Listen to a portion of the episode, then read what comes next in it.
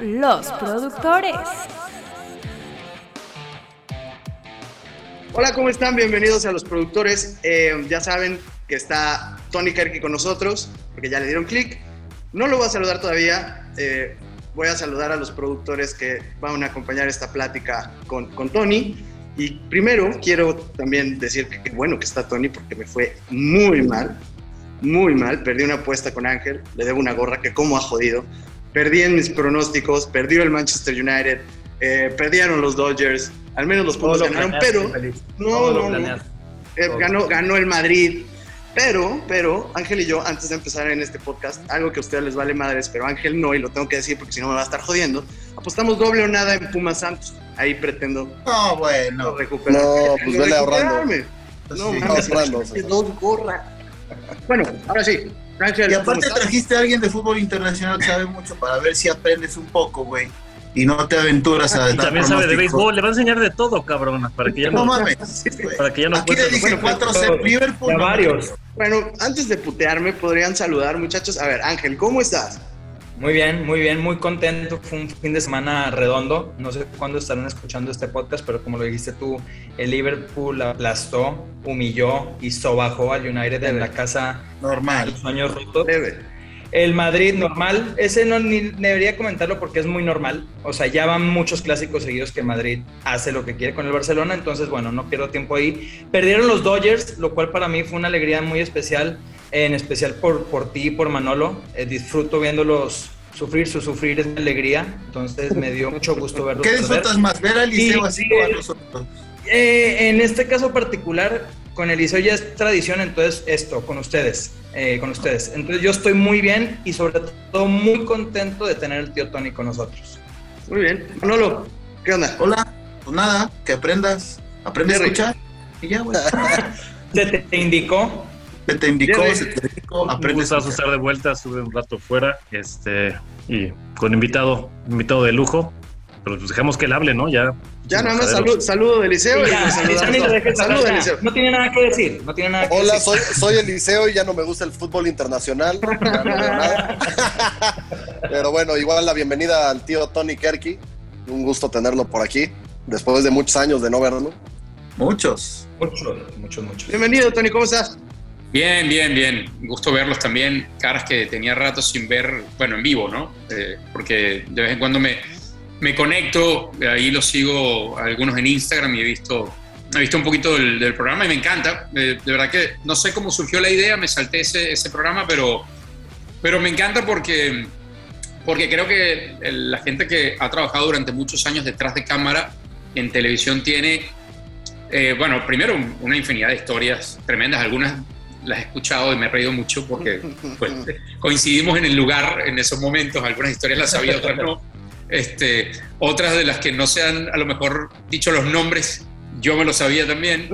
Este, pero bueno, pero en general también es otra manera de vivir la televisión, ¿no? Que eh, hay gente que no tiene idea de todo lo que pasa detrás o todo lo que conlleva que tú en tu casa veas desde un juego hasta dos tipos eh, con un micrófono reportando desde X ciudad en el mundo, ¿no? Y eso, y eso tiene mucho valor. Mira, como eh, la idea de este podcast vino de una mente brillante que es la mía, yo voy a empezar Oh, haciendo, A César haciéndote una primera teníamos la idea varios y César se la robó. Ya es sabes. que- César ya- adjudicándose cosas que no son de él, güey. Normal. Mira. Déjenlo, déjenlo. le vamos a dar crédito porque no ha tenido muchas buenas ideas en su carrera, entonces. que se la quede. pero como este podcast en particular no se trata de mí, eh, vamos a. Bueno, yo voy a empezar haciendo la primera pregunta y pues quiero empezar desde tus inicios. ¿Cómo estabas en Venezuela? Yo me acuerdo muy bien. Antes de que tú me contestes, te voy a platicar una anécdota rápido que tú me dices que tengo muy grabada en, en la cabeza. Que cuando llegaste de Venezuela a, a México, a ESPN, ahora nos cuentas cómo te llamaron, cómo, cómo tomaste la decisión de llegar. Pero que tú esperabas ver un edificio enorme con las letras de ESPN, cosa muy similar a lo que tienen hoy, cosa muy Sí. similar a lo que Sí, tienen claro, hoy. claro. Tardó, pero llegó. Tardó, pero llegó. Y decías, no, es que yo esperaba las luces, los anuncios, un edificio grande, gente trabajando. El glamour. Y llegaste a una pinche bodega. Hola, Tlanepantla. Una pinche bodega en Tlanepantla, ¿no? ¿Cómo llegaste? Cuéntanos. No, tal cual, tal cual. Bueno, yo, yo había trabajado en televisión eh, desde mediados de la universidad. Tuve, tuve la verdad mucha suerte porque me encontré mucha gente que me dio oportunidades, eh, algunas a lo mejor con conciencia, otras, no sé, por muy random, pero yo empecé muy joven a trabajar en televisión y cuando, cuando me llama ESPN, yo tenía como ocho años ya haciendo deportes en televisión, pero segmentos dentro de noticieros. Y eh, es muy curioso, yo siempre cuento esta historia porque creo que explica bien que uno no sabe dónde va a haber una oportunidad, pero siempre que estés ahí disponible, te pueden llegar, ¿no? Yo había hecho un piloto de un programa mientras trabajaba en este canal de televisión en Venezuela con una productora independiente, un programa que si eh, quedaba bien el piloto, pues se iba a vender a, eh, cualquier canal, ¿no? en ese momento no había plataforma de streaming, ni mucho menos, ¿no? Este, y nada, ese piloto y ahí quedó. Y el productor, el dueño de la productora de, de ese piloto, me llama un día y me dice, Tony, eh, yo tengo contacto con la gente de ESPN porque les he hecho documentales acá, les he hecho reportajes y ellos están buscando un conductor y un reportero de Venezuela. Se veía muy bien el canal en aquella época en Venezuela. Y, y bueno, nada, me pidieron una lista. Eh, ellos no, no, tienen mucha idea, me pidieron una lista de candidatos, ¿no? Los que podíamos entrevistar. Y este, esta persona con la que yo trabajé un día me dice, eh, yo les di una lista, pero les dije que el tipo eras tú. Dije, bueno, gracias, este, la verdad que sí, Alejandro, bueno, muchas gracias, tal, colgué el teléfono y en este medio también te consigues mucha gente que te dice muchas cosas, ¿no? Entonces yo colgué el teléfono y dije, wow, estaría increíble, pero hasta ahí, muy, yo era evidentemente muy fan de, de la cadena. Eh, nada, me llaman. ¿Qué Esto es el 2006. Eh, estábamos, yo creo que junio por ahí. Entonces me llama Luis Felipe Hoyos, es el primero que me llama, ya no está en ESPN, eh, y me dice, oye Tony, mira, tu teléfono me lo dio tal, tal, tal, y vamos a estar en tal hotel de, Caracas, va haciendo entrevistas en un salón ahí, y nos gustaría que lleves tu reel, etcétera, ¿no? Yo juego y digo, no, no puede ser. Bueno, va, ¿no? O hago mi reel y todo el rollo, ni lo tenía hecho. Y era un momento de Venezuela donde todavía no era una necesidad emigrar porque no estaba tan grave la cosa, aunque muchos ya entendíamos para dónde iba.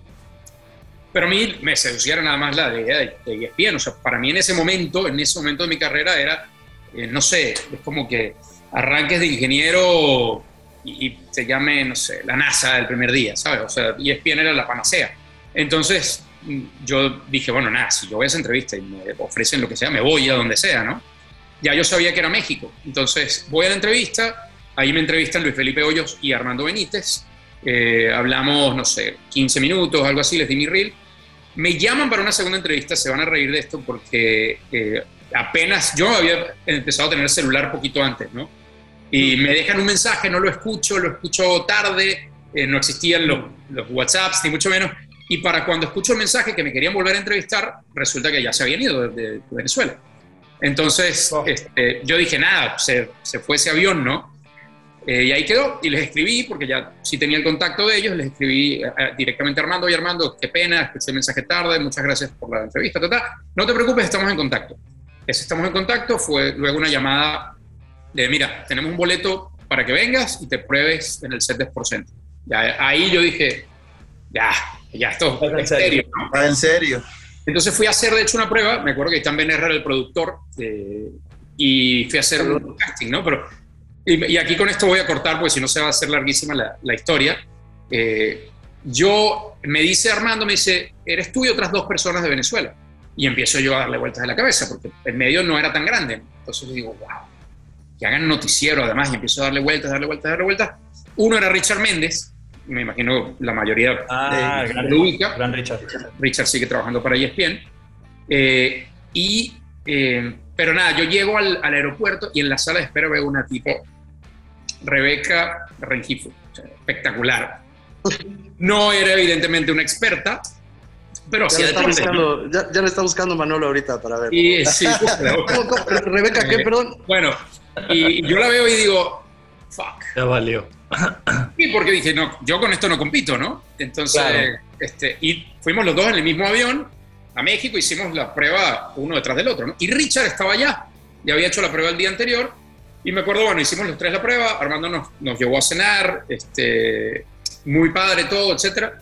Y al mes llegó la llamada de Rodolfo y ya me hizo una oferta para, para llegar a ESPN. Y efectivamente yo llegué y dije, no, aquí me robaron, me violaron, esto, no, esto es, es todo un complot. O sea, ¿quién puede haber hecho una trama tan rebuscada para, para que yo llegue a hacer la prueba? Eso evidentemente fue el día del casting, ¿no? Y en el Pantle.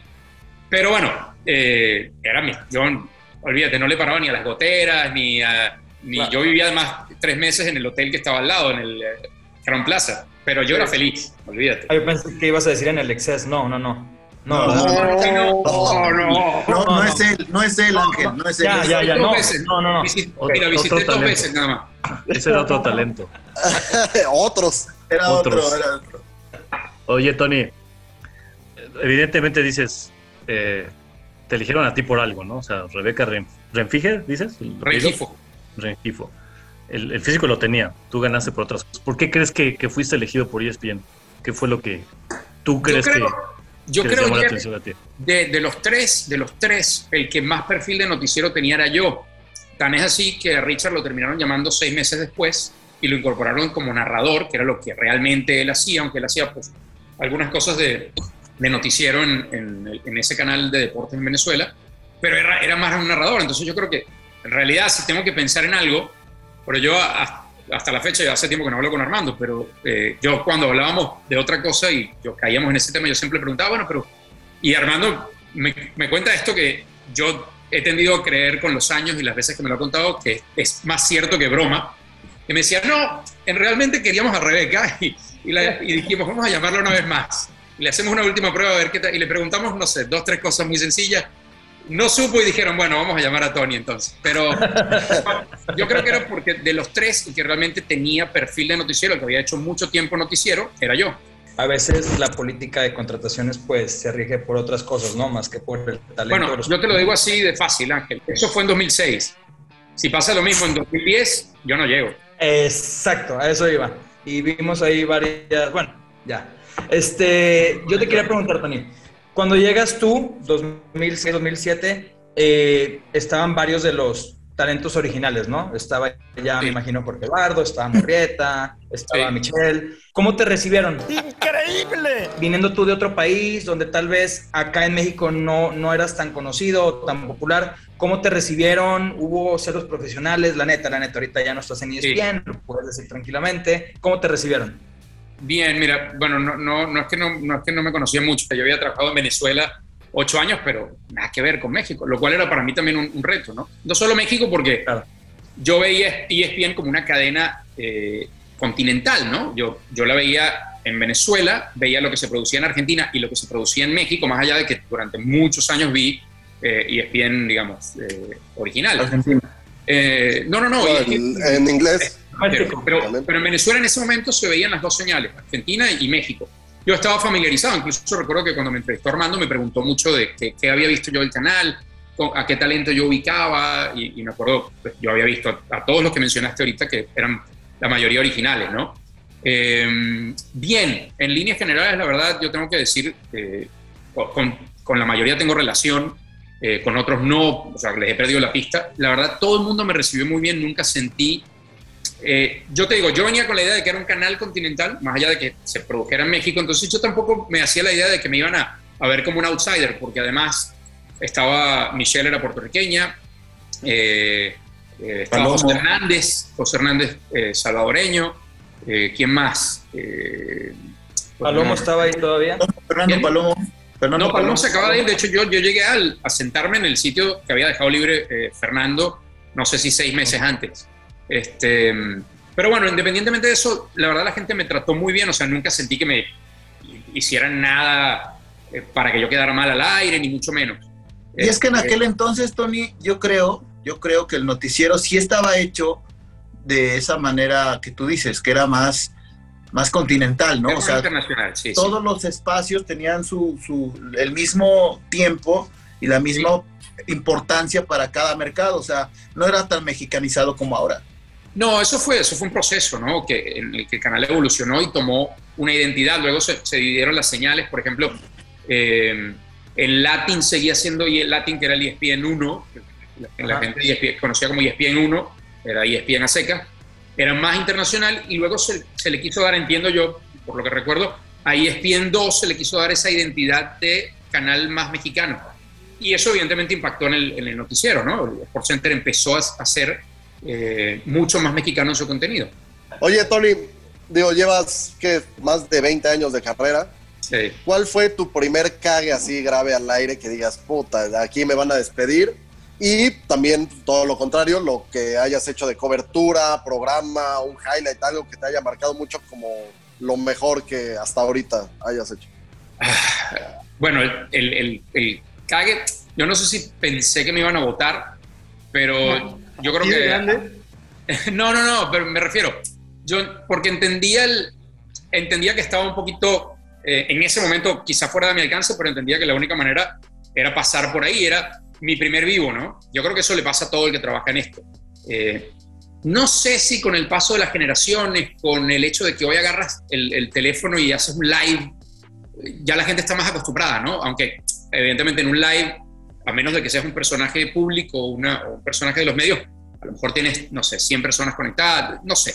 Me, me refiero que creo que era una época distinta. Entonces, ese primer vivo, que además se hacía como una microondas, que era una, un, tenía que llegar un, casi que un camión con un montón de aparatos y una antena para... Bueno, yo, yo había hecho ya muchos reportajes, de, digamos, grabados, este, los típicos eh, lots, ¿no?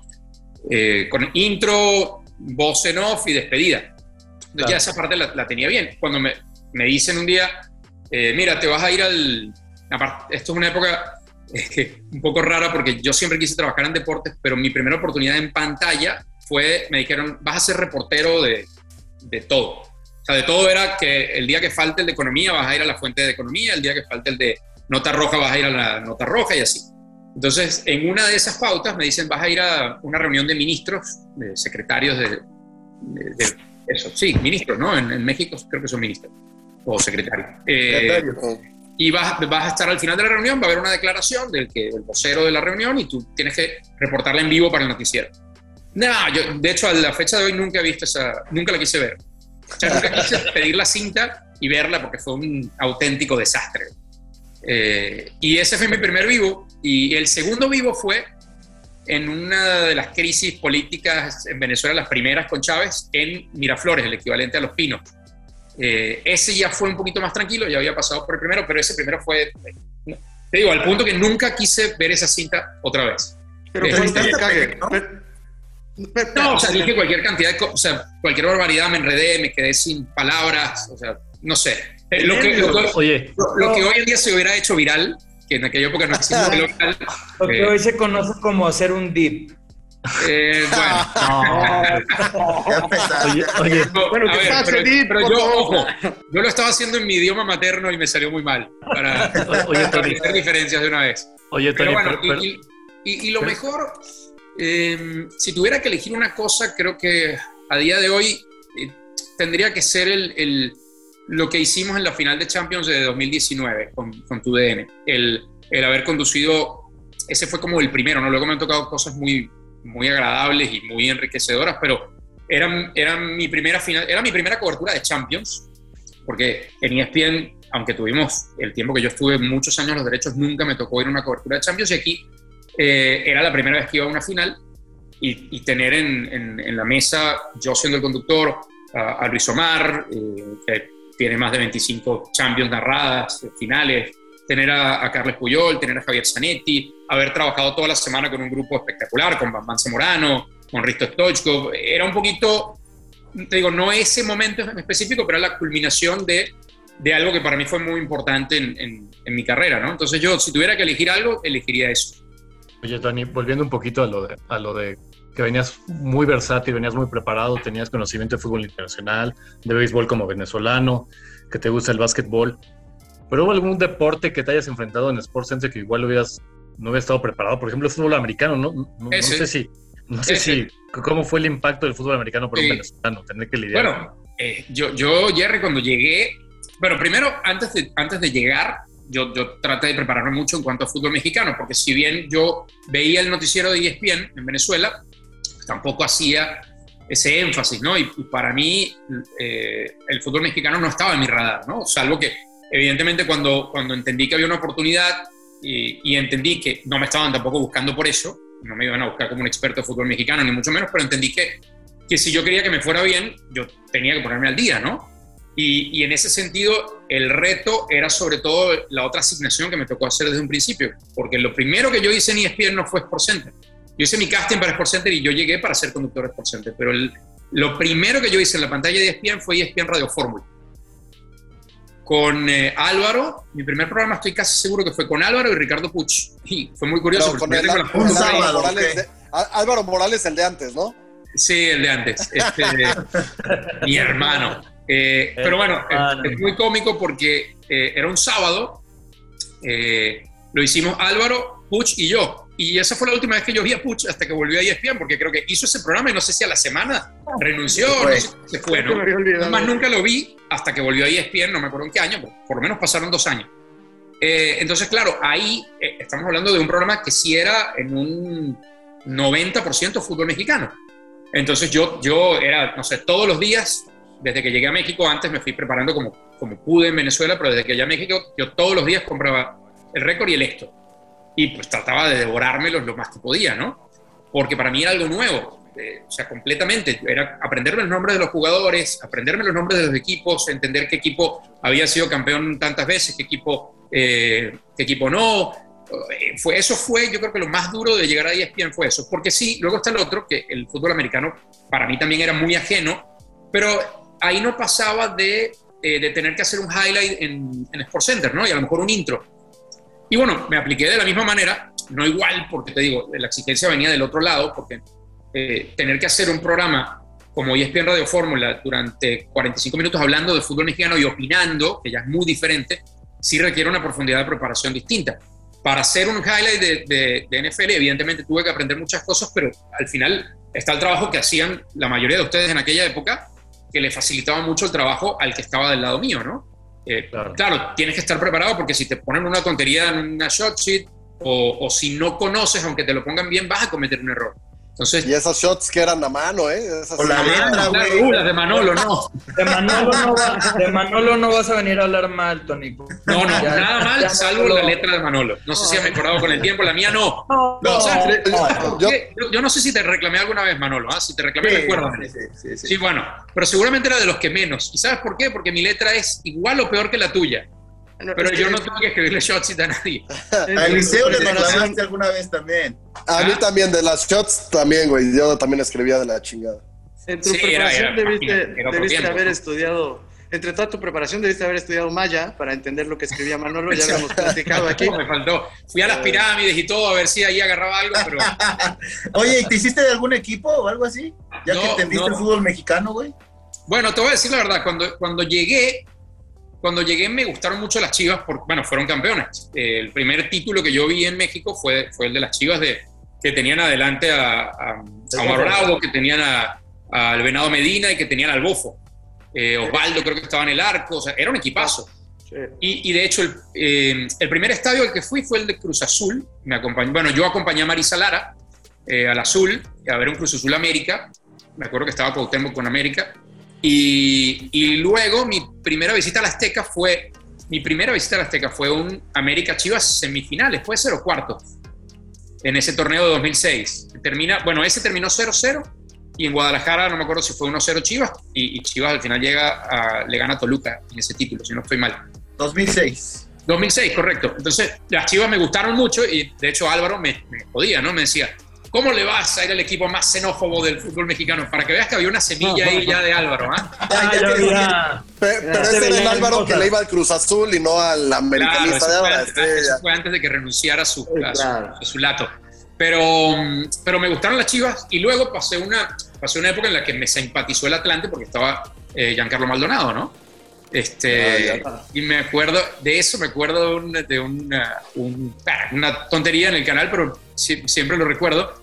Eh, a Giancarlo le fue muy bien, no sé si en dos, pero por lo menos en sí. ese torneo que salieron campeones le fue muy bien. Fue, creo que Tuvo un par de bueno. torneos muy buenos. Y la final es contra Pumas, ¿no? Eh. Creo, y, y, bueno, y me acuerdo en esa época estaba, ya estaba José Ramón, y José Ramón estaba en, la, en el último piso, ¿no?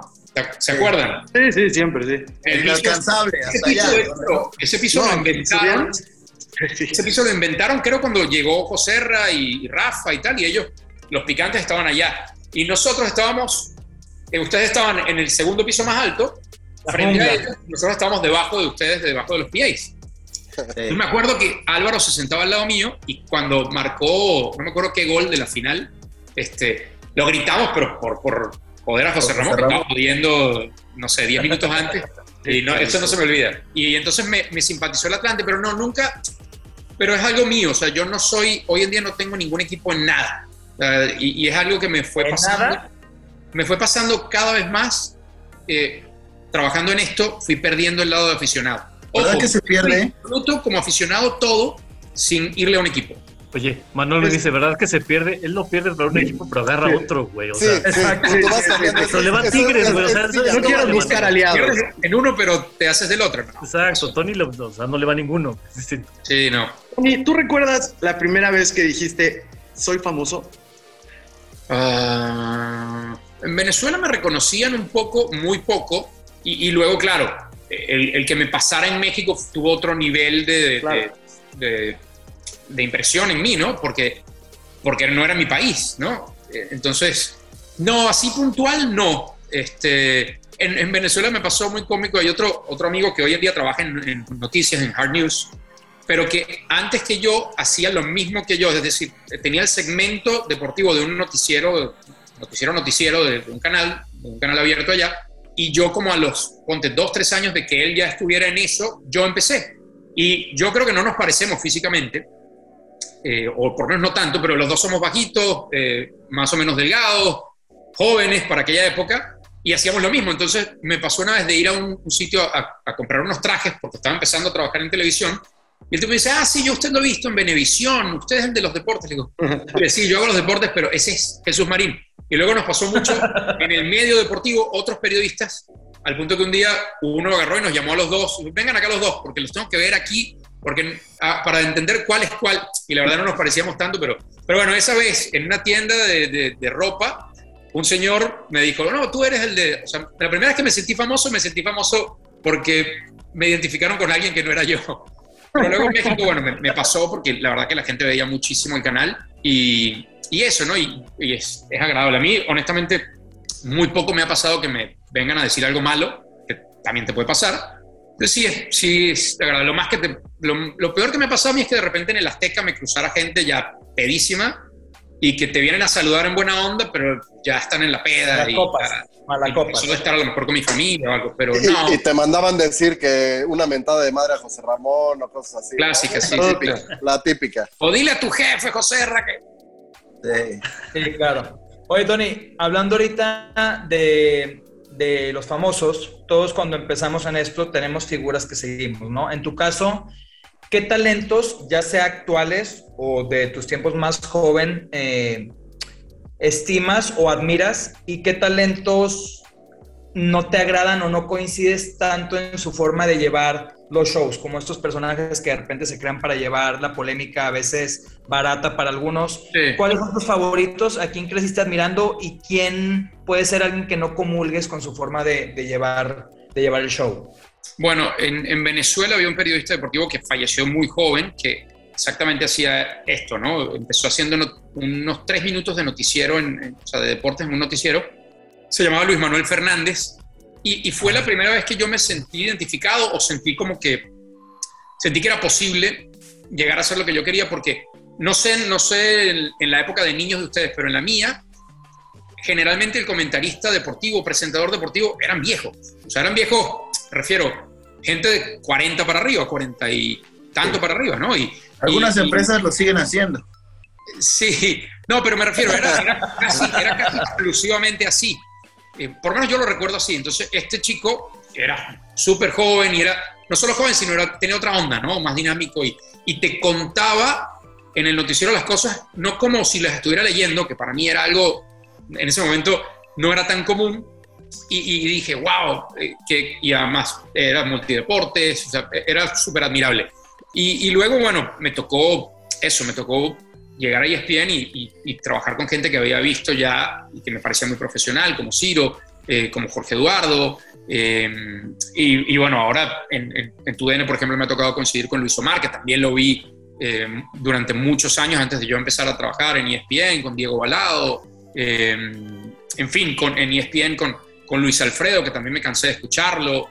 Eh, entonces, sí me, he tenido esa fortuna, ¿no? De trabajar con gente que creo que les ha pasado a ustedes también, que, que vi en el medio antes de yo saber que iba a tener una oportunidad en el medio y, y, y eso es, es, para mí, la verdad, muy, muy grato. ¿Qué pasó, Manolo?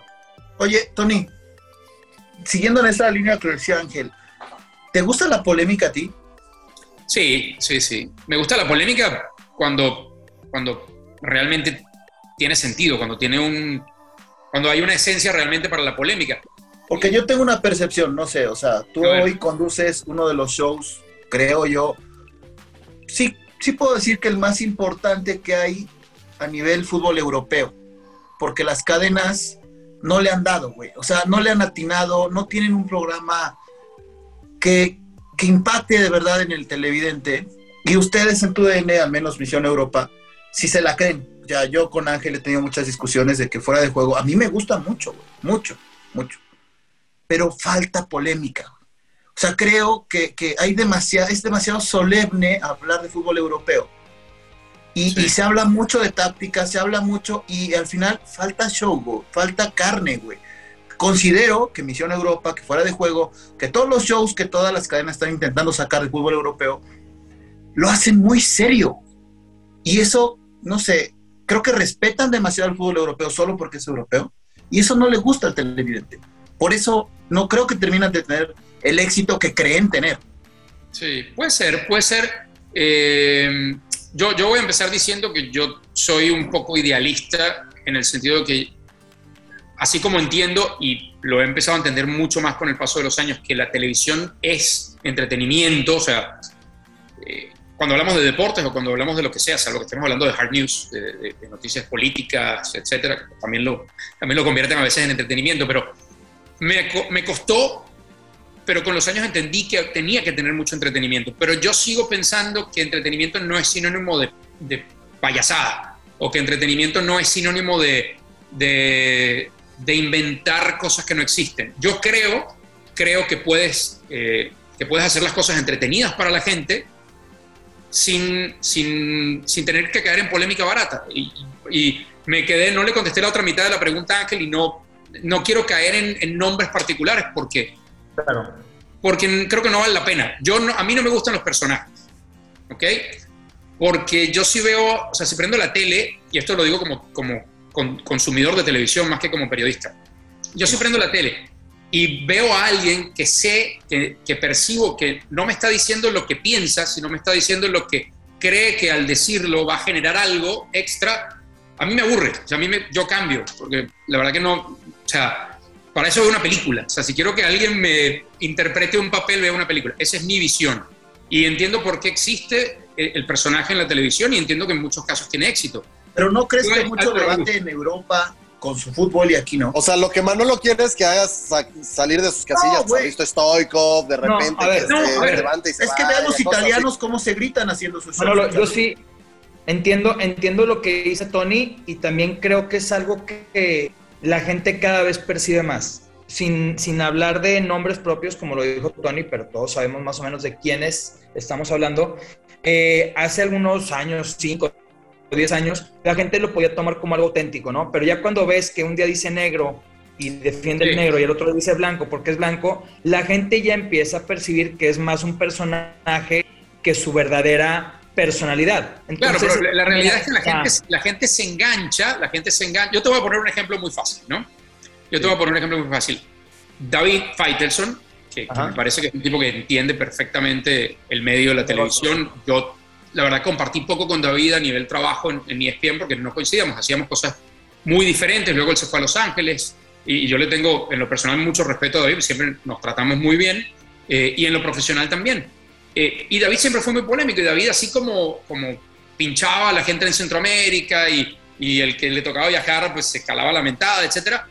Hubo, no sé, alguna época, yo que sé qué comentario hubiera hecho de, de la selección venezolana y fue, para, para que te hagas una idea, fue una época en la que a mí me tocó ir a, a Caracas a hacer una especie de preventa, una especie de upfront de ESPN. Eh, yo ya tenía un par de años en, en, la cadena, entonces era, para mí evidentemente era muy grato volver a Venezuela porque, y la gente te identificaba de ESPN y era evidentemente un orgullo para mí. Entonces yo claro. llegué a, hacer el check-in en el hotel de las dos noches que iba a estar ahí haciendo el upfront, y el tipo me reconoce, me dice, ah, bien, qué bueno, me alegra siempre verte, no sé qué y tal. Pero dile a ese David Feitelson que no se meta con la vino tinto porque ta, ta, ta, ¿no? Y yo le digo, a ver, eh, ¿qué? ¿Tú ves mucho ESPN? Claro. Nómbrame otros tres compañeros de ESPN. El tipo se quedó en blanco y no me dijo ninguno. Pero te acuerdas de David, le dije, ¿verdad? Ahí está. David, David lo hace porque genera eso. Y hoy en día lo hace mucha gente porque genera eso. Entonces, aunque hoy, aunque como decías tú, la gente sepa que hay un personaje y la gente sepa que hoy dice el que sea blanco y mañana dice negro, la gente le gusta molestarse, le gusta meterse en Twitter al supuestamente comentarista que le caga, mentarle la madre. Claro.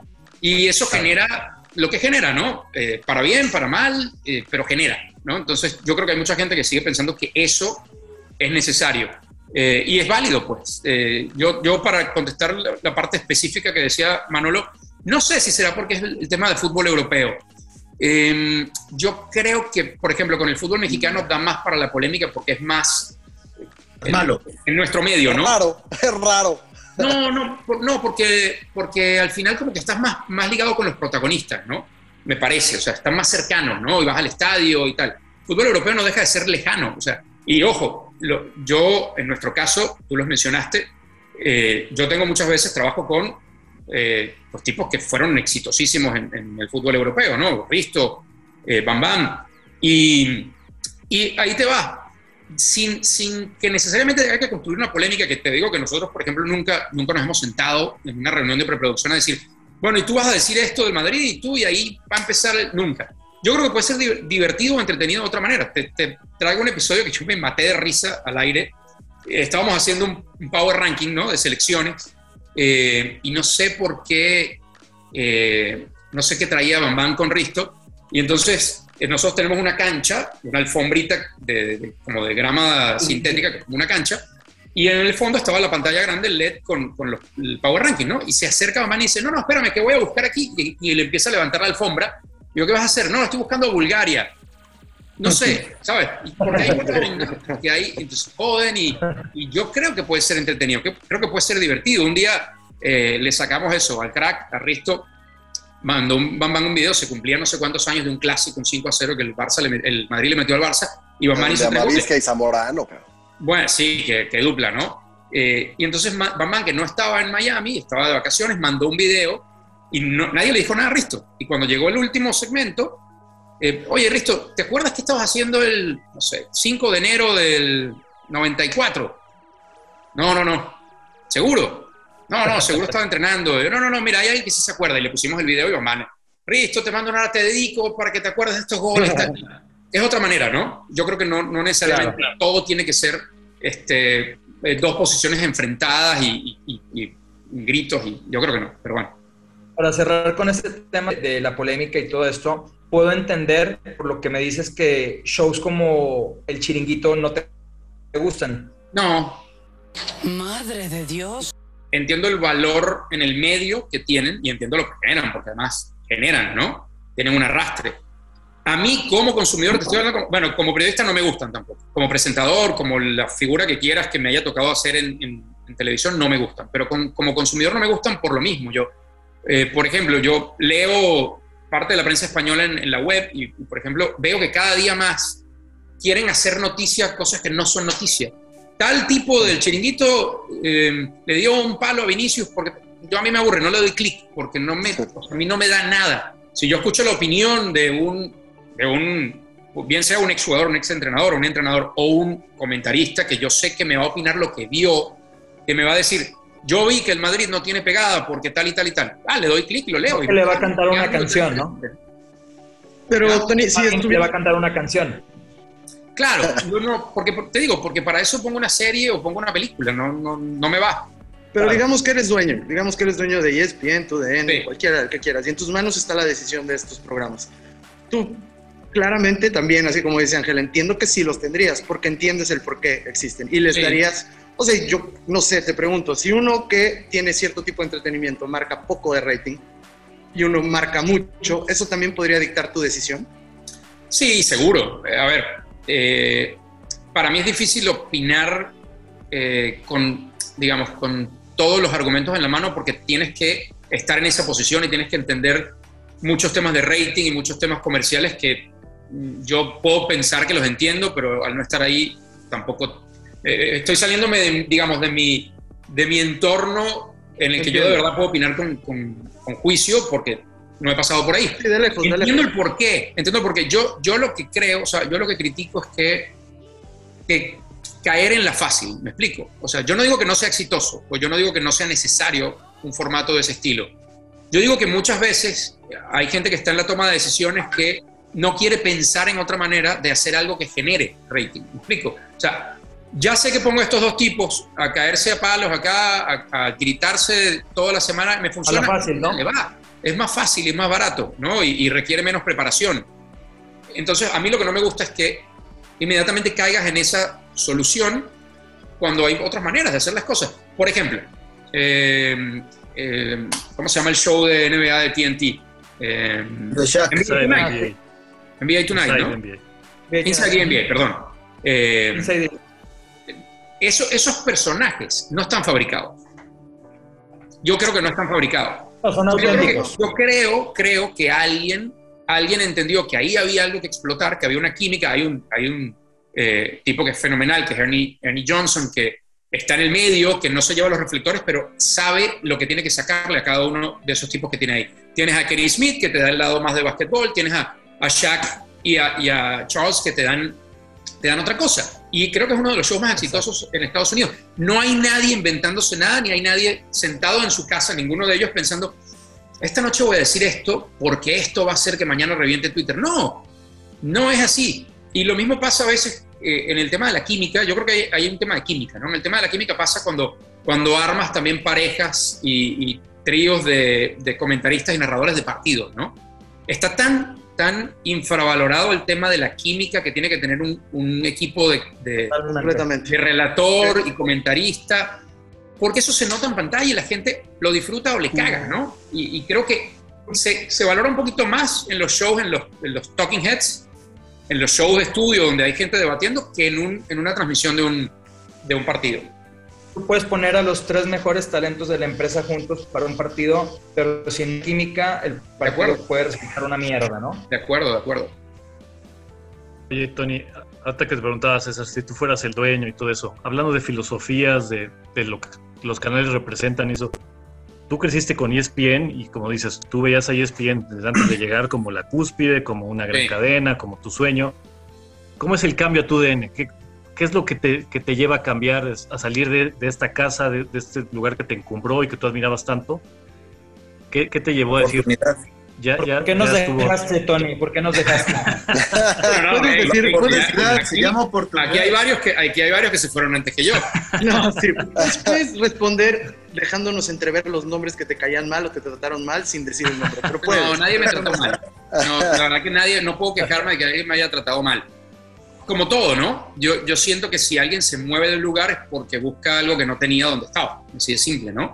Y yo sentía que me había ganado o necesitaba ciertas oportunidades de hacer ciertas cosas que la visión de la compañía no compartía. Es así de simple, o sea, no, no, creo que no hay nada dramático en el hecho de que tú como profesional quieras algo, pienses que has trabajado para ese algo, pero eh, las personas que están en la toma de decisiones no concuerdan contigo. Es, eh, yo, yo, no soy, demasiado pragmático. Se aventó 10 años haciendo el show de la Champions y tuvo que ir a la final hasta que fue a tu DN. Sí, bueno, cosas, así. ¿no? bueno, y que eso, pues lo que no, hemos contado también nosotros de producción, cosas similares. Claro, que, pasa a nivel de ustedes también, ¿no? A nivel de producción, de este, dinero. Porque hay un tema, hay un tema, a mí me motiva mi trabajo porque, porque me encanta mi trabajo, es decir, e, eso nunca lo voy a perder, pero te motiva más o menos dependiendo de si el esfuerzo que tú le estás poniendo tiene un resultado lógico, ¿no? Y, es lo que, lo que decía Manolo. O sea, si yo, si yo tengo encargada la labor de, llevar un programa eh, de, del camino al mundial y llega al mundial y yo no voy al mundial, pues digo, ¿qué estoy haciendo, no? ¿De qué va esto, no? Eh, y, me parece tan sin sentido por muchas razones, pero, pero la más lógica es, si, si todos los días le estás dando a la gente que está en su casa esta cara, ¿no? Y diciéndole, este es el tipo que te está hablando, o la mujer o el hombre, que te está hablando Es de de béisbol de grandes ligas, ¿no? Entonces yo todos los días te estoy diciendo que este es mi experto de béisbol de grandes ligas. Pero cuando llega la Serie Mundial, este no está. Entonces, ¿qué, qué mensaje estás dando, no? Eso del lado Claro. hacia el televidente. Y, y del lado hacia adentro, pues te desmotiva, ¿no? Entonces, para mí, llegar a tu DN era, era básicamente hacer las cosas que había querido hacer en ESPN y no había podido. Entonces era más coberturas, era lo principal, y que creo que era algo que compartíamos muchas personas dentro de ESPN en aquella época, eh, el, ganarte las cosas en el año y tenerlas al final y no eh, sentir que pasó el mundial, no fuiste, pero ya sabías que el siguiente, la siguiente serie de programas de, de camino al mundial, de eliminatorias, de eh, chingate los partidos de, eh, no sé, de Andorra contra Polonia y tal, bueno, entonces cuando vuelva el mundial, vas no, y no, y no funcionaba así. En muchos casos, ¿no? Yo, yo la verdad tengo que hacer cuentas y tengo que, que decir que me tocaron muy buenas coberturas en ESPN. A mí me tocó ir a eh, dos finales de NBA que disfruté muchísimo de, la, de esa interminable, eh, interminable duelo entre los Cavs y los Warriors. Me tocó ir a una serie, ¿qué serie mundial? Además me tocó ir a, a los Cubs contra, contra los Cavs. Y, pero ya no pasaba por un tema de, que te tocara o no ir a un evento. Para mí era un tema de consistencia, de decir, bueno, ¿para qué soy bueno, no? Yo, yo puedo creer que soy bueno para esto y quienes toman las decisiones me pueden decir, mira, pero es que yo no te identifico acá. Eh, yo, yo me acuerdo por lo menos haber tenido conversaciones con Armando, que, que era con quien yo lidiaba en, en este tipo de cosas, de, y con Rodolfo también, ¿no? De, a ver, yo siento que lo mío va por aquí, ¿no? Yo quiero hacer fútbol. Eh, pero si, si, si tú no me ubicas ahí, bueno, dime dónde le doy. Pero dime dónde le doy para yo saber que si yo lo trabajo, yo voy a tener eh, todo el camino completo, ¿no? O sea, desde, desde la arrancada hasta, hasta el punto cumbre que es la Serie Mundial, la final de la NBA, el Grand Slam de tenis, lo que sea, ¿no?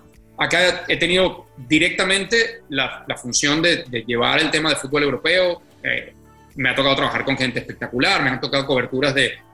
Bueno, todos los años he, tenido coberturas en Europa de Champions. Me tocó una que nunca la voy a olvidar de ir a, a una cobertura de Champions en fase de grupos eh, del Liverpool, que me tocó sacar una historia que, que terminó haciéndose viral de, de un chico que no, que no veía y tenía al, al primo que le contaba el partido y tal. Y bueno, eh, esa Sí la hicimos, en Anfield. eh, en Anfield, exacto, esa la hicimos nosotros. Yo todavía me escribo con el chico. eh, cosas así, pues que en E ESPN tuve menos chance de lo que me hubiera gustado. eh, y en tu DN he tenido mucha oportunidad de hacer eso. Pasaba directamente por ahí, ¿no? Eh, y bueno, luego, luego también uno cierra ciclos, ¿no? Claro. Eh, continuando un poquito con este tema, tu DN, ESPN, tú como persona que estuviste dentro de E ESPN y UDN y también como espectador, ¿cuáles crees que son las principales diferencias de hacer las cosas entre ESPN y tu DN? Tu DN obviamente es otro tipo de mercado, tal vez al que maneja ESPN, pero ¿cuáles son las, más grandes diferencias que ves tú entre una y otra cadena ahora que estás en, en tu DN? Bueno, yo te, voy a hablar, eh, te voy a hablar sobre todo de la, primera etapa, ¿no? Que fue para mí el, empezar a comparar, ¿no? El entender cómo se trabajaba en un sitio de cómo yo venía trabajando, ¿no? Eh, yo por lo menos me fui de ESPN haciendo todavía mucho noticiero, que, que es algo que también, otra de las cosas por las que me moví, ¿no? Yo ya quería hacer más de las otras cosas y menos de noticiero porque me había desgastado ya el formato, ¿no? Aunque me gustara mucho, eh, te tiende a, a- cuando haces algo por mucho tiempo te tiende a desgastar. Eh, pero en, en el noticiero, por ejemplo, en Sports Center, y, y esa es la etapa donde convivimos más, ustedes y yo, eh, había un trabajo de equipo muy interesante, eh, pero yo siento que con el tiempo se fue perdiendo eh, un poco la fiscalización del producto al aire, ¿no? De, a ver, ¿qué hicimos bien? ¿Qué hicimos mal? Eh, ¿Por qué estamos poniendo estas tres cosas juntas? ¿Por qué estamos poniendo estas dos cosas separadas? Perdió calidad. Sí, calidad y supervisión, ¿no? En el sentido de, de que eh, era un momento de la compañía en el que había que masificar mucho el producto y, y ahí evidentemente hay- un reto de, de mantener la calidad que es muy difícil de mantener, ¿no? Entonces cuando, cuando tu foco está en voy a hacer cinco shows más, generalmente es muy difícil que no se pierda la otra parte, que no se pierda la parte de esto. Bueno, muy fácil, no sé si ustedes se acuerdan. Calidad contra los- cantidad. no sé si se acuerdan de la época de los refresh en, en Sports Center. Hacías el último de una a dos de la mañana. Todos recordamos, todos. Bueno, y todos si, los si se habían recordamos. sal- si se había dicho Todos tenemos mal, todavía. si se había dicho un nombre mal en un highlight, se tenía que repetir ese highlight y el segmento. Y nos íbamos a las 3 de la mañana. ¿Pero por qué? Porque ese noticiero se repetía 7 horas continuas el día siguiente y no podía salir con ese error. Eso en un momento se perdió, ¿no? Y, y, si había 4, 5, 6 cagadas, salían al aire, porque no había ni tiempo, ni ganas, ni enfoque en que lo más importante era que eso saliera perfecto. Yo un poco al volver a tu DN me reencontré un poco con eso, ¿no? Un poco con el, el tener reuniones posteriores, el tener más reuniones previas eh, a los partidos o a los, programas, el, eh, el, no sé, el, eh, aquí, aquí también voy a ser muy honesto, el sentir que en la totalidad el grupo el grupo de, de, talentos sentía una exigencia que le obligaba a estar muy, muy preparado. En ESPN yo recuerdo un productor que llegó a imprimirle a un talento la guía, eh, la guía de la Champions, ¿no? un documento de UEFA donde estaban todos los equipos, todo, todo, la historia de todo. Se lo puso así en la mesa y esa persona le dijo, a mí no me pagan por leer, a mí me pagan por hablar de fútbol. Wow. Entonces, sí, me explico. Eh, si, si cojeas de alguna pata, bueno, está en ti en decir, mira. ¿Qué pasó, Manolo? como, dice, como dicen los gringos, no pon intended. ¿no? Puedes decirle la derecha. No pon intended. Eh, eh. Yo, por ejemplo, si, si a mí mañana me dicen, oye, es que, no sé, ponte que alguien me diga, es que nos gusta tu manera de conducir y queremos que hagas un programa de NFL. Yo diría que no. Yo diría que no, o diría, porque yo no suelo decir que no a ningún reto, pero yo también conozco mis límites y respeto a la gente que me ve en su casa, ¿no? Yo, yo diría, ¿sabes que te interesa mucho y para allá va y tú me vas a asegurar que esto me va a generar a mí un crecimiento durante los próximos cinco años? Va, pero no empecemos ahora. Dame el tiempo que yo requiera y me voy, porque así bien. Yo sabía cero de fútbol mexicano y me tuve que ir empapando sabía cero de fútbol americano y me empapé de lo que necesitaba para hacer lo que yo sabía que me iba a tocar hacer, que era highlights, etcétera. Si a mí en ESPN me hubieran dicho, mira, métete un día, no, hubiera dicho que no, ¿entiendes? Este, pero, pero no quiere decir que, que no lo puedas hacer. Yo creo que va en cada uno y cómo te prepares tú para eso que tienes que hacer. A mí me gusta mucho el fútbol europeo, güey, y a todos los que estamos aquí también. Y regreso a ese tema de que sí, como que necesitamos un programa que, llene esas expectativas que tenemos, güey, de entretenernos y de Pero más, que, que, vaya más hacia el chiringuito que hacia afuera del no, No, no, no, no. Pues no Manolo, Manolo, no, Manolo te está pidiendo palabra, no quiero un, picante, uno de... quiero una última palabra, güey. Pero okay. sí uno creo de polémica barata europeo, lo que está pidiendo más Manolo. polémica, güey. O sea, por ejemplo, tú escuchas a. Pero, pero eso lo estás pidiendo tú, Manolo. Nosotros no, no nos Mira, Diego Balado, Vizca y Luis Omar, fuera del aire, son tres güeyes muy cagados. Muy peligrosos. Muy, cagados. O sea, tienen una manera de. Te, te entretienes cabrón cuando no están al aire. Entran al aire y no mames. Solemnidad total, güey. O sea, Diego Balado no le sacas una puta risa en todo el show, güey. No, no, tienes que ver más Misión Europa. Lo, lo, eh, o sea, más, pero, pero, pero, lo veo ilegalmente a veces. lo veo mucho. no, no, no voy a editar nada, ¿eh? No, voy a editar no pero a ver. Lo veo mucho, lo veo mucho. Vamos, vamos, esa es la cosa, Tony. No lo ve, pero quiere ver lo que, lo, lo que hay en su cabeza. Está sí. muy bien, pero yo quiero entender lo que hay en tu cabeza. Hoy, hoy, hoy eres el productor. No, está cabrón. No, no, escucha. A ver, hoy eres, el productor, hoy eres el productor de Misión Europa, primero bloque, eh, show post clásico. El clásico fue el domingo, pero primer show que hay post clásico, hoy. Primer bloque, clásico. ¿Qué harías diferente? O sea, ¿dónde, dónde está ese cambio? Para entenderlo. O sea, es en el ángulo de las preguntas. Mira, es que yo lo platicaba mucho. ¿Sabes qué hacen? Hacen. Tienen mucho respeto al fútbol, al fútbol europeo, güey.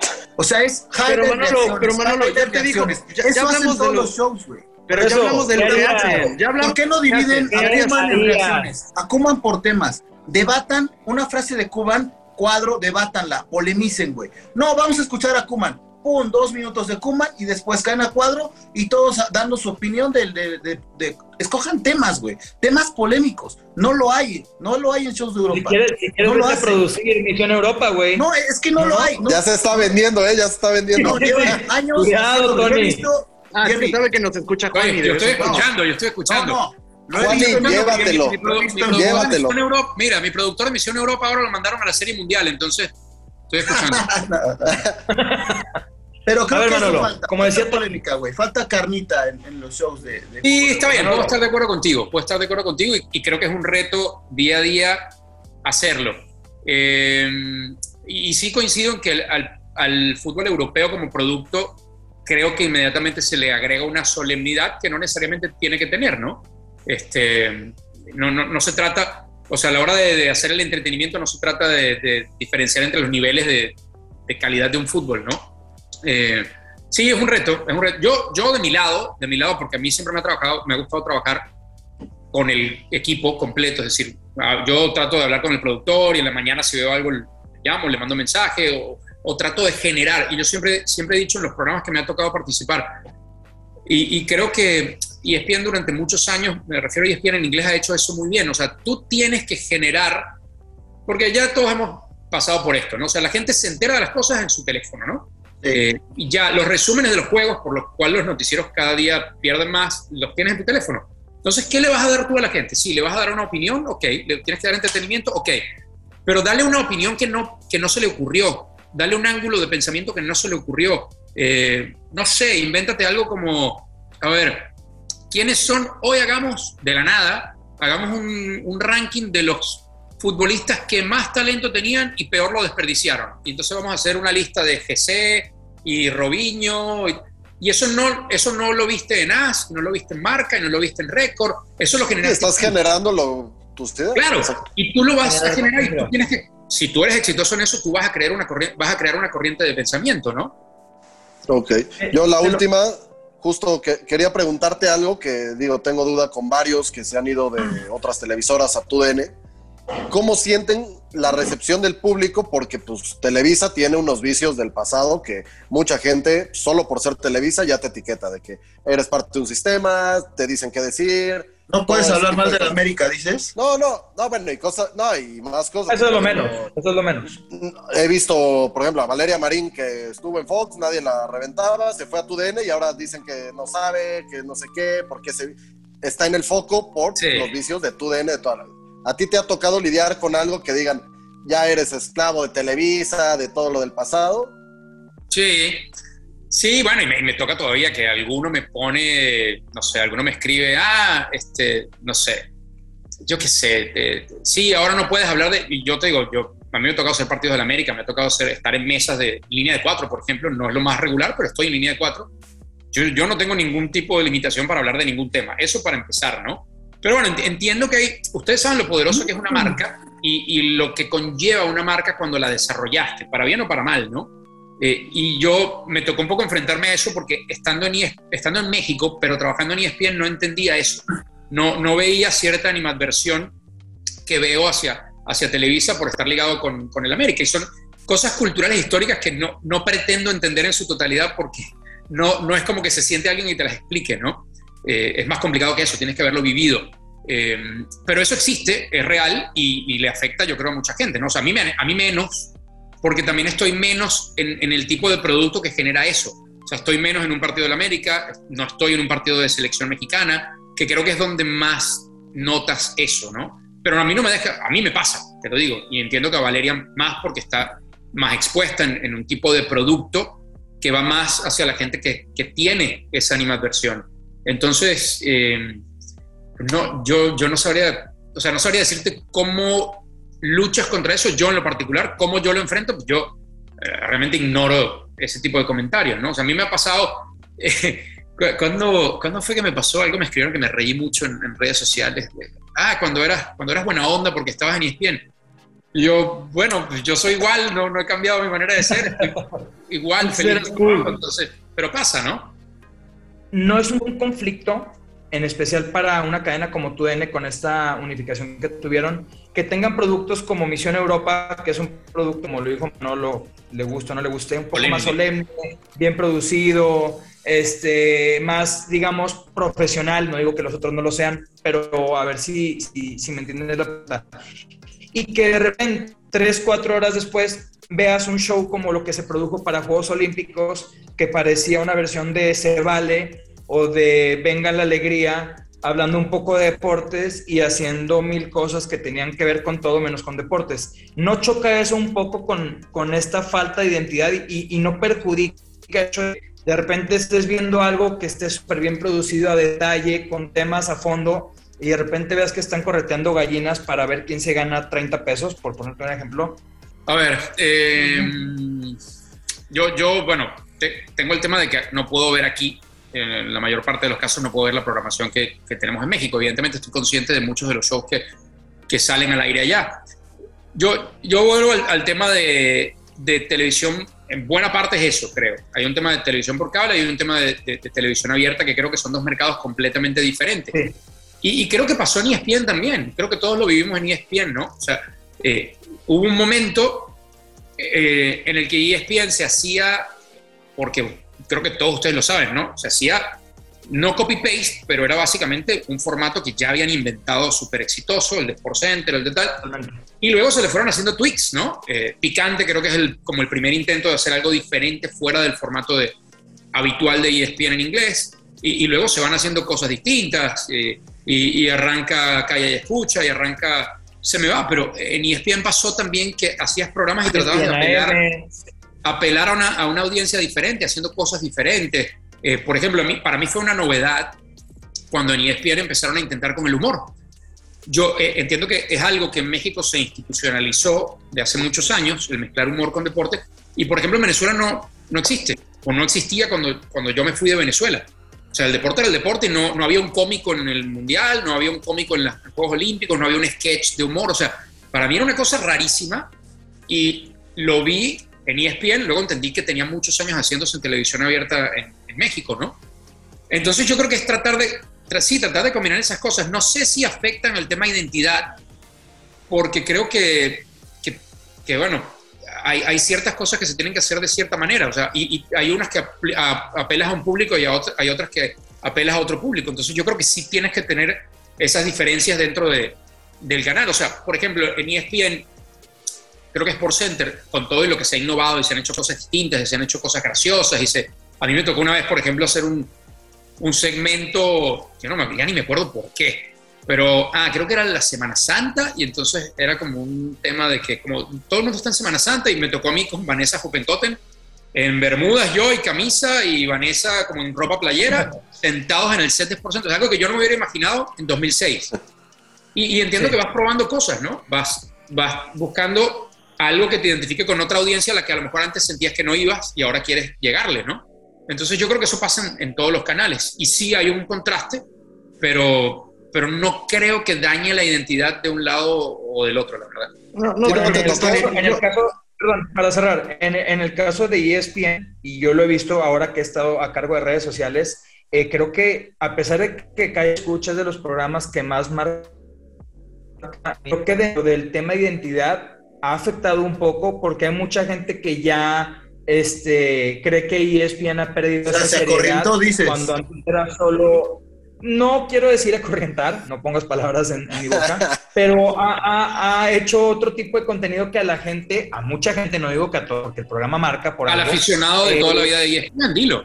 Claro, claro. Al de la vieja escuela, al de la vieja escuela no le gusta, no le gusta, ¿no? Entonces, bueno, pero al, al aficionado que ve fuera de juego, no, no, no, claro, pero el aficionado que ve fuera de juego o ve Misión Europa, que son programas claro. similares, eh, pues seguramente no le va a gustar ver a alguien, por ejemplo, yo lo percibí como, como aficionado, yo cuando veía a Toño de Valdés conduciendo el programa de los Olímpicos, a Toño yo lo respeto muchísimo, se me hace como esos casos que mencionas tú de personas que sabe de béisbol, de fútbol americano y te lo hablan bien el uno que el otro, se le veía incómodo haciendo algo de comicidad cuando no es su fuerte. Entonces esa gente lo notó y yo leía los comentarios y decían, ¿qué están haciendo? A mí en mi caso tampoco me gustó y creo que en el caso de ESPN también fue algo que no ha funcionado tan bien, hablando de esta identidad que tienes y que quieres mantener como, como propia, pero, ¿no? Pero estamos, estamos claros que se trata de llegar a otra audiencia, ¿no? Porque en ESPN, cuando yo entré a ESPN, no existía nada de eso. O sea, ni el humor, nada, ni... Nada, no, no, nada. no quiero decir, y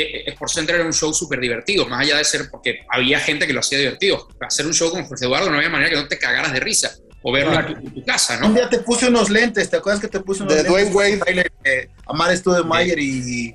Sí, Dwayne sí. Wade, ¿no? Esa cosa. Y, y, ojo, te digo una cosa, a mí me, a mí me costaban esas cosas, cada día las entiendo más. O sea, eh, no sé, entiendo cuando David, por ejemplo, sacaba la bola de cristal, pero, pero a mí me costaba muchísimo eso, porque te digo, yo no venía de esa escuela. O sea, en Venezuela el humor y el deporte no, no se mezclaban, que yo recuerde nunca en, en televisión. Pero bueno, lo vas, lo vas entendiendo. Y, y, esas cosas el canal las va haciendo, va girando en ese sentido, porque siente que hay una audiencia ahí a que no ha atacado. Y cuando lo haces, estás consciente, porque yo estoy seguro que estás consciente, que a tu otra audiencia, pues le vas a romper las pelotas, ¿no? Esa es la realidad.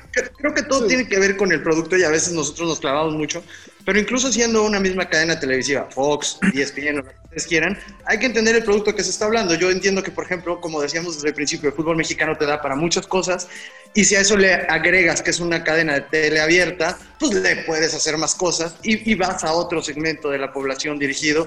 Y pues yo creo que se mueven de acuerdo a eso. Te puede gustar o no, pero es solo cuestión de ver el mercado, de ver el producto e intentar atinarle a eso. Lo que pasa es que será muy difícil tratar de igual modo la NFL que los olímpicos, que la Claro, porque la, las audiencias son diferentes, ¿no? Las audiencias, y además el evento olímpico, o sea, realmente quién es el, el aficionado del evento olímpico? El que los cuatro años nah, anteriores el está viendo clavado. No, o sea, no hay, creo yo, más aficionado más casual que el que te va a sintonizar en los Juegos Olímpicos, porque nadie ve esos deportes durante los cuatro años. Oye, Tony, pero pues tú lo harías, ¿te gustaría hacer eso? ¿Te gustaría estar ahí en algún momento? Conducir, no, pues ya no, no la deben. después de meter entretenimiento en la jugada, ya vamos a ver a Tony Kerky en hoy la próxima vez que venga. Bueno, por ejemplo, para mí. pero en serio. Pero en serio, ¿te gustaría? Aquí, arrancamos la Copa América, por ejemplo, arrancamos la Copa América y lo hicimos en un show con batucada y la gente. Sí, sí muchos de nosotros vestidos, yo, yo, no, yo no llevaba camiseta de equipo, pero yo que estaba hasta Camoranesi, que estaba para hacer la euro con nosotros, y lo metieron ahí, pusieron una camiseta de la Vinotinto, eh, batucada, eh, no sé, papeles. Eh, es, dinero manda, dinero manda, dinero manda. Sí, bueno, ideas. no sé, ¿cómo, cómo, cómo crees que deja atacar tu audiencia? Y la televisión sigue siendo una, una ciencia muy inexacta en ese sentido, sobre todo cuando se miden ratings. Ya, ya todos ustedes saben que, desde el tema del streaming es mucho más medible todo, ¿no? Oye, Tony, si tienes dudas de televisión, comunícate con Manolo, porque ese güey la fórmula la tiene, ¿eh? ¿Ah, sí? para, él, científicamente, sí ya tiene la fórmula. Es el chiqui tapia de la televisión, le dicen. Para nada, para nada.